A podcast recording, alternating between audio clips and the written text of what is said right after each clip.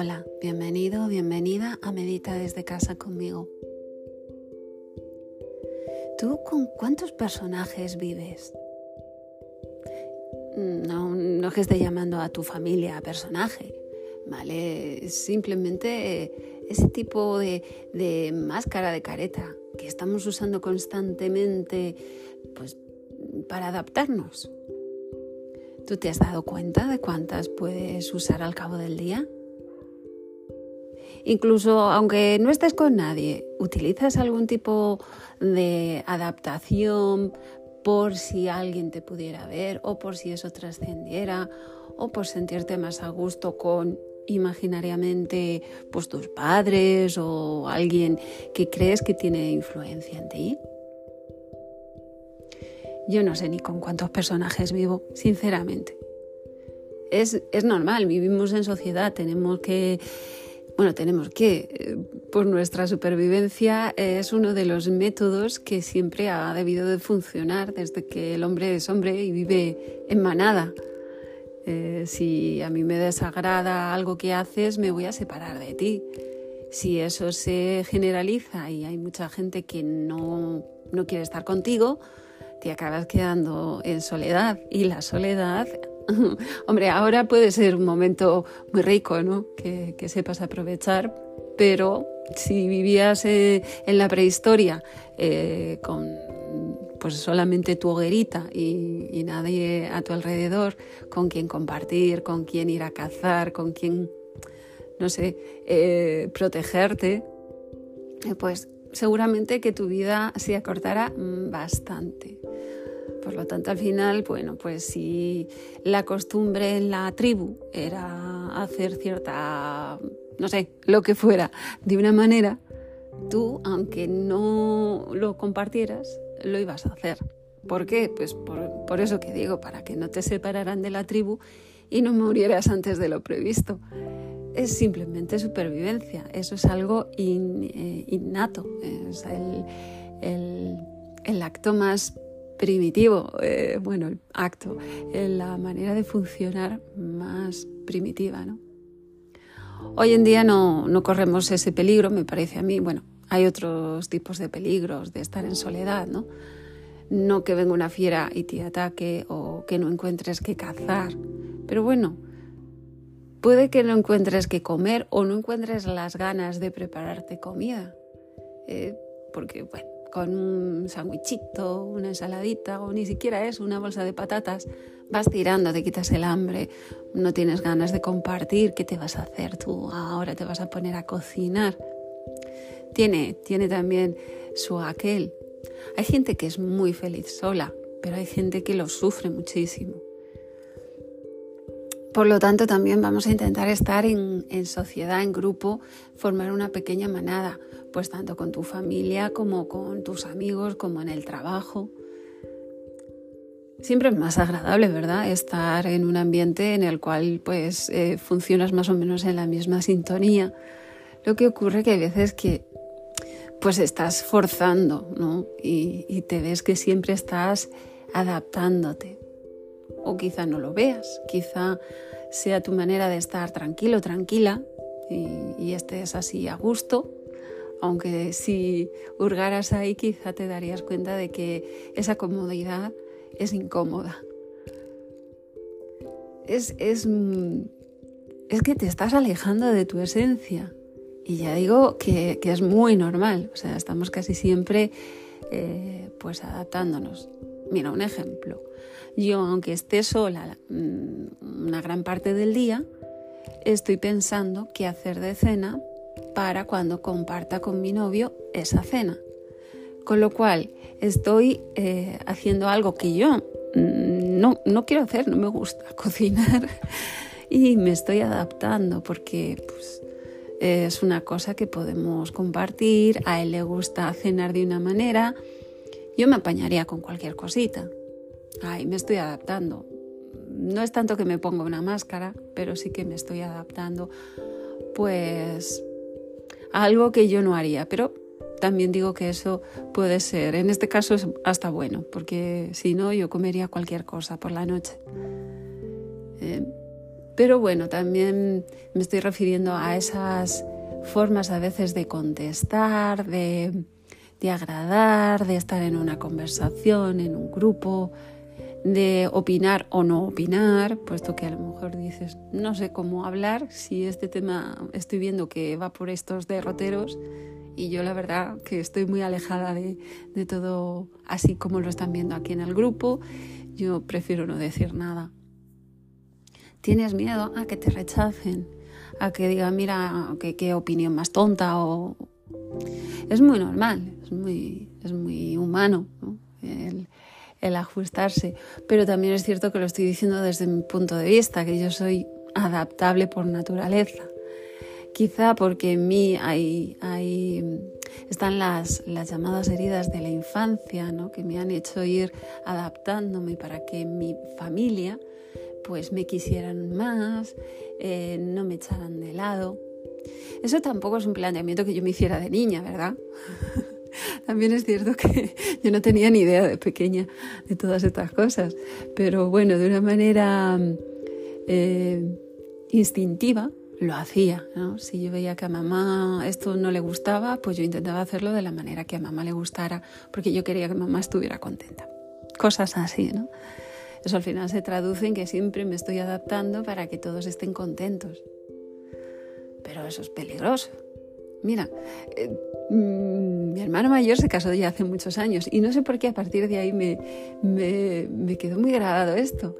Creo que fue preparando el banquete, ¿no? Esa preocupación que tienes de que todos estén bien y contentos, que dices, si es que al final alguien va a estar descontento, y no solo un alguien, va a haber muchos alguienes en, una boda que van a decir, uy, pues mira, han puesto pescado, pues tenía que haber puesto un buen chuletón, yo qué sé, por decir algo. Es muy difícil cuando te enfrentas a un grupo, digo, enfrentar cuando estás en grupo, agradar a todos. Tú imagínate, poniendo otra vez el caso de una opinión en un grupo, que tenemos a fulanita que opina de una manera y a menganita que opina de la contraria. Y van y te miran a ti y te dicen, ¿y tú qué opinas? ¿Qué vas a hacer? Callarte para no pringar, porque con alguna vas a acabar mal. Bueno, depende de cómo sean menganita y fulanita, ¿no? Pero es, es adaptabilidad. Bueno, no me sale. Adaptabilidad y supervivencia. Hoy en día, pues ya digo, no es tanto la supervivencia básica, pero sí que es una supervivencia social. Social, aunque nos estemos refiriendo a la familia también, ¿verdad? Empezamos ya, ya digo yo, que desde muy pequeños a intentar eso, agradar a papá y a mamá, a enseñarles nuestros dibujos para que digan, oh, qué inteligente que es mi hija, y qué bonito dibuja, y qué empañada es. Pero hay, amigo, como no te encuentres esos comentarios agradables de tus padres. Empiezas a, a, encontrar que ese dibujo no le gustó, que no es suficiente, intentas mejorar y ahí empiezas a sufrir. Ahí empiezas a sufrir la no adaptabilidad, el no ser tú misma y decir, bueno, pues no le ha gustado a papá o a mamá este dibujo, pero yo me lo he pasado muy bien haciéndolo. Eres incapaz de hacer eso. ya lo digo yo. Bueno, habrá niños que dirán, pues a la porra la opinión de papá y mamá no se lo vuelvo a enseñar. Yo todavía no me he encontrado un niño de esos, pero ojalá y me lo encuentre un día, porque de verdad que me tendrá que enseñar a, a tener ese, esa autoestima, ¿no? Ese amor propio y decir, bueno, pues es que yo me lo he pasado bien, ¿eh? no le tiene que gustar a todo el mundo. Y no tomárselo como algo personal. Ay, qué difícil. qué difícil. Pero bueno, poquito a poco e intentándole poner algo de humor, yo creo que podemos ir, ir adaptándonos a nosotros mismos, ¿eh? ir también creando esos espacios en los que hay una intimidad con tu ser, sin esas capas, sin esas máscaras, desnudar tu alma y llegar ahí a esa luz bonita que de verdad que si nos atreviéramos a dejarla salir más veces, ya te digo yo que no haría falta nada de adaptabilidad, se me ha atravesado la palabra, sino que la gente vendría a ti, la gente que brilla pues en tu misma frecuencia o la gente que vería esa luz y, y diría, uy, yo quiero estar ahí cerca, pues ahí no tendrías que estar haciendo ningún esfuerzo ni ningún ajuste. ya está. Serías tú y estarías tan feliz. Pero para eso hay que estar, bueno, pues eh, dándole un poco de, ejercicio ahí a la, atención para ir disfrutando cada vez más de esos momentos en silencio, en soledad, eh, eh, poniéndole mucho cariño a todas esas cositas que, con las que nos machacamos y decirnos, bueno, lo has hecho lo mejor que has podido tienes mm, muchas más oportunidades para ir queriéndote más sin, sin, darte esa cañita que te metes, porque de verdad, tal como eres, eres perfecta, eres un ser muy bonito. Yo te aconsejo, lo dicen en muchos sitios y lo dice gente con mucho renombre y que pone el doctor delante de su nombre, no lo digo yo, pero eso de levantarse eh, y lo primero que se dice frente a un espejo uno es te quiero mucho vales un montón o gracias por, no sé, continuar esforzándote. Lo que te case, tampoco te pongas ahí, uh, ¿vale? Te lo dices medio dormido, medio dormida, con las legañas todavía en los ojos y va entrando de una manera constante, ¿eh? hay que hacerlo, pues si puedes, todas las mañanas. ¿eh? Va quedando, ¿eh? va creando su pozo porque todavía estamos en el despertar y más si te toca madrugar. Ahí vas, vas creando también ese, esa relación eh, de amor propio, esa relación en la que te vas a adaptar a ti, a tus gustos, que es con la única persona con la que no te adaptas. ¿Te has dado cuenta? Es a la que más sacrificas, a ti mismo, a ti misma. Ya digo, mm, es un, es un efecto de vivir en sociedad y yo creo que viene pues eso de, de la supervivencia de cuando vivíamos en las cavernas. Esto también lo dice gente muy entendida. y, y, bueno, es, es, lógico, es humano y, y a mí me parece que hasta entrañable. Bueno, espero que, encuentres ese ánimo para decirte cosas bonitas ahí con el ojillo todavía medio cerrado, medio abierto. Si quieres comentarme qué te parece esto de, bueno, pues animarse a, ser uno mismo, una misma frente a la gente que te rodea, ya digo, puedes empezar con algo facilito para ir probándote y, e ir sintiéndote ahí. Eh, ¿Qué te parece? ¿Qué te parece? ¿Te escondes detrás de muchas máscaras a lo largo del día? ¿Las tienes reconocidas? ¿Las aceptas? ¿O las usas para que no te pase nada malo? Porque te puede pasar, pues es eso, que te miren mal, que te den de lado. ¿Eso te importa mucho? Con cariño, ¿eh? Nada de juicios ni de decirme a qué tonta soy. Nada, cero. Eso olvídate porque todos estamos ahí, todos menos los que son súper pomposos, digo yo, los que están tan seguros de sí mismo que cuidado que puede ser otra máscara. ¿Vale? Pero bueno, que lo de las máscaras es totalmente humano, 100%. Ya te lo digo, que no hace falta que te eches la bronca ni que te sientas avergonzado ni avergonzada. Es lo de todos los días. Entonces, bueno, es ir adaptándote a, al medio. Entonces, bueno, si las tienes localizadas, genial. Si me lo comentas, pues me encantará compartir esos momentillos, un poco de risa si quieres. Ya digo que el humor es muy bueno. Y, yo te puedo comentar así también mis, mis caretas, ¿no? Porque, bueno, ya digo que hasta sola las tengo. Increíble, porque hasta ahora yo creo que estoy poniendo una misma. Eh, te estoy hablando con un humor que quizá hace un ratito no tenía. Bueno, pues estoy poniendo eh, esa máscara de Amalia pública. Amalia está grabando un podcast, algo así se llamará. Entonces, ahora mismo estoy usando una, pero bueno, hay algunas que son, yo creo que hasta necesarias. Pero tú imagínate que yo estuviera muy enfadada y grabara el podcast. Bueno, pues a lo mejor triunfaba ese episodio, ¿no? Porque decían, ¡uh! Esa es Amalia Cañera. Bueno, pues, pero eso también desagradaría a algunos. ¿eh? Siempre estamos así, agradamos a unos y desagradamos a otros, eso es así. Entonces, bueno, mm, yo me encuentro a gusto así, ¿eh? me gusta luego escucharme y, y bueno, mm, ver qué he dicho, porque ahora mismo como hace ya, ya lo sabes, hace unos cuantos episodios eh, que, lo hago sin guion, pues no sé, voy dejando a mi instinto hablar y, bueno, espero que te guste. Sea lo que sea que te apetezca compartir, ya sabes, mi buzón es amalia.meditama.es. Ahí estaré encantada de escucharte. Y nada, ahora te invito, pues, lógico, a una meditación en la cual llegará tu esencia, sentir tu luz y seguir ese camino para poder ir sintiéndote a gusto con tu forma, con tu luz, con tu opinión y mostrar eso al mundo. Bueno, muchas gracias por escucharme y hasta el próximo episodio.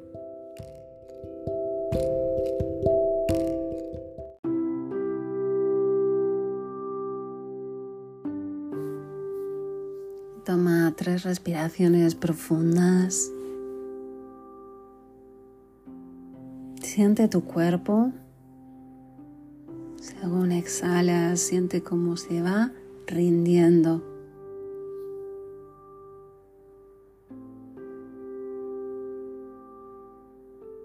Y con cada inhalación sientes que estás viva, que estás vivo, que tienes un cuerpo en el que te apoyas, en el que te refugias. Y lo rindes en la exhalación.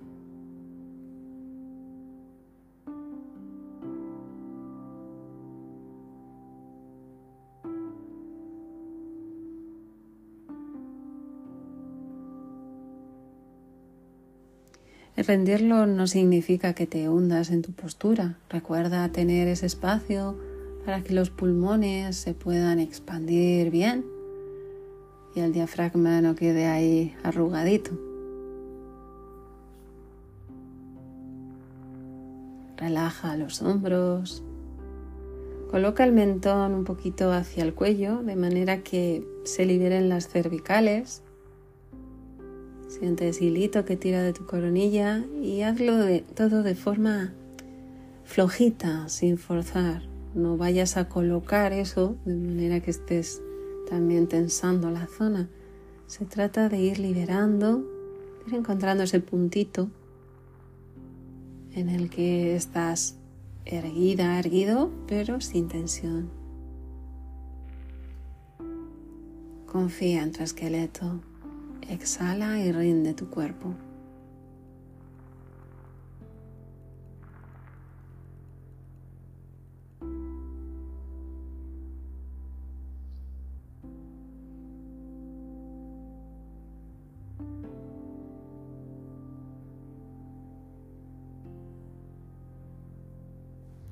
Y siente que todo está bien tal cual es. Siente si tu mente está alborotada o no. Y acepta eso porque ya sabes, es algo cambiante. Luego encontrarás que hay momentos en el día en que estás más relajada, más relajado, y está también bien, también va a pasar. No nos aferramos a, ninguno de los estados, simplemente nos damos, nos damos cuenta.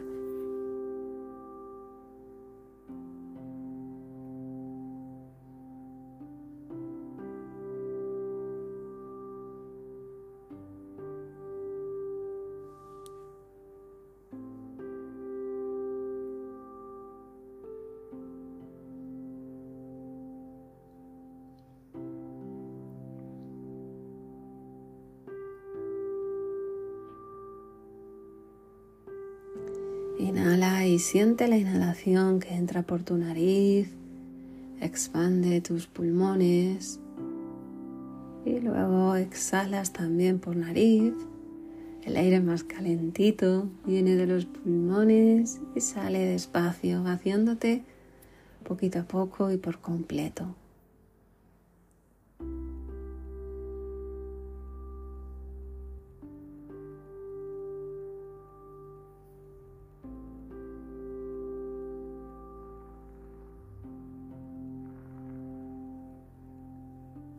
Y según entras en la inspiración, sientes que eres respirada.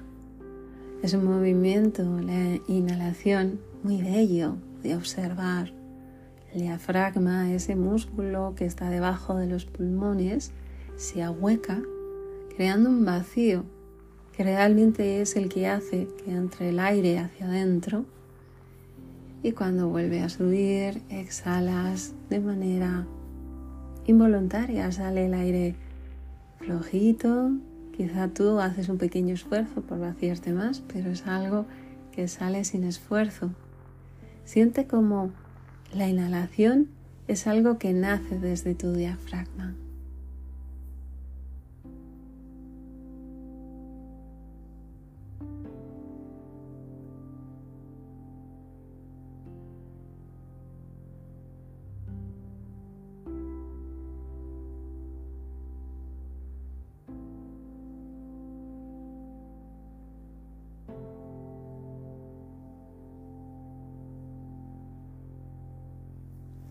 Si te cuesta sentirlo, no, no te preocupes, simplemente sigue la inhalación y siente cómo sale el aire en la exhalación.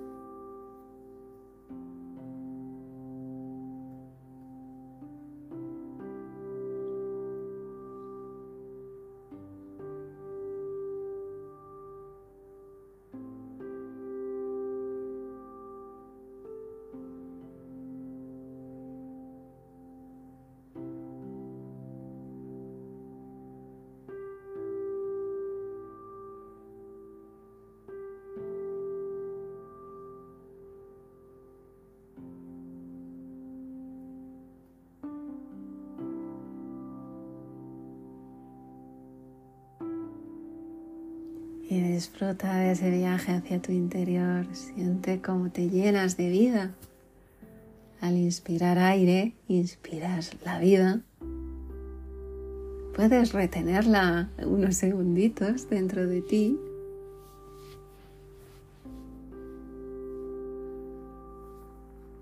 Y exhalas, exhalas tu belleza, exhalas ese amor y esa luz que hay en tu interior regalándola sin esperar nada a cambio, simplemente das y recibes. Es el equilibrio perfecto, es el equilibrio del universo. Dar y recibir, inspirar y expirar, expandirse y encogerse, brillarse y apagarse. Todo es perfecto está en un equilibrio de belleza pura, con los dos extremos equilibrándose, colaborando.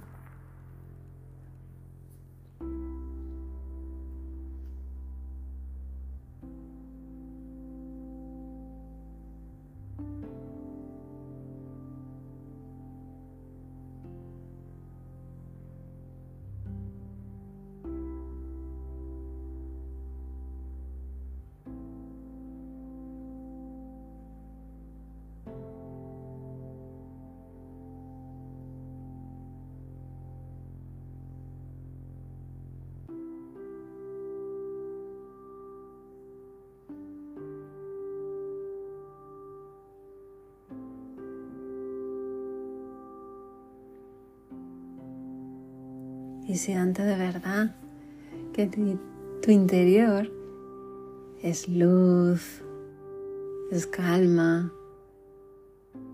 Siente que cuando te adentras, te olvidas de todas esas peguitas que ves en tu día a día. Simplemente estás en la luz.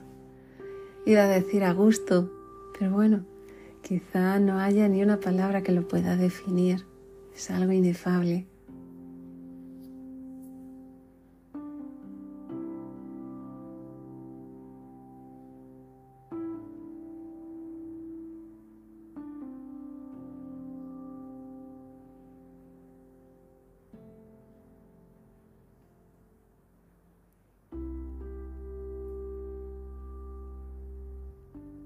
Todos, absolutamente todos los seres del planeta somos seres de luz.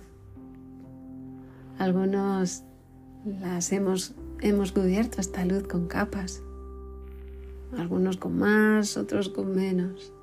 Y eso es lo que hace que se vea menos esa luz. pero desde luego que todos llevamos esa luz dentro. Siente la tuya.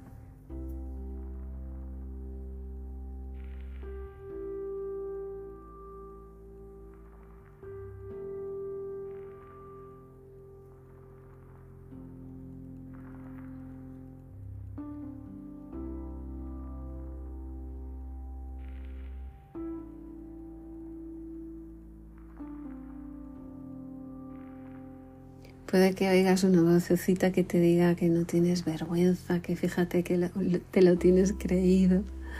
¿Cómo vas a ser luz? Esa es la voz de tu ego. Bájale el volumen y siente tu luz.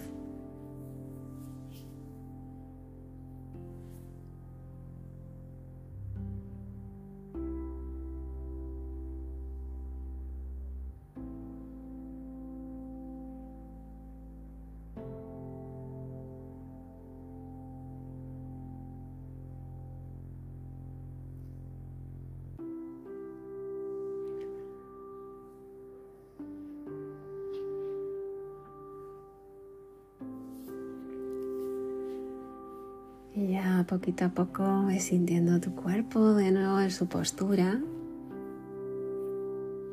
sintiendo si hay un poquito de frío en algunas zonas o un poquito de calor en otras. sintiendo tu cuerpo que es tu templo bonito. Gracias a él vives grandes aventuras cada día.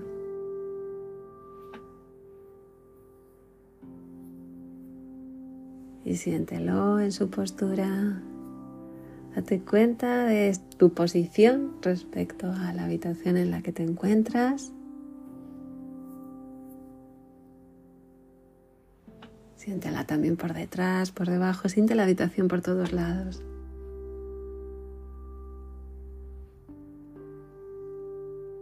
Y así poquito a poco ve movilizando tu cuerpo bonito y cuando así lo sientas, abre los ojos.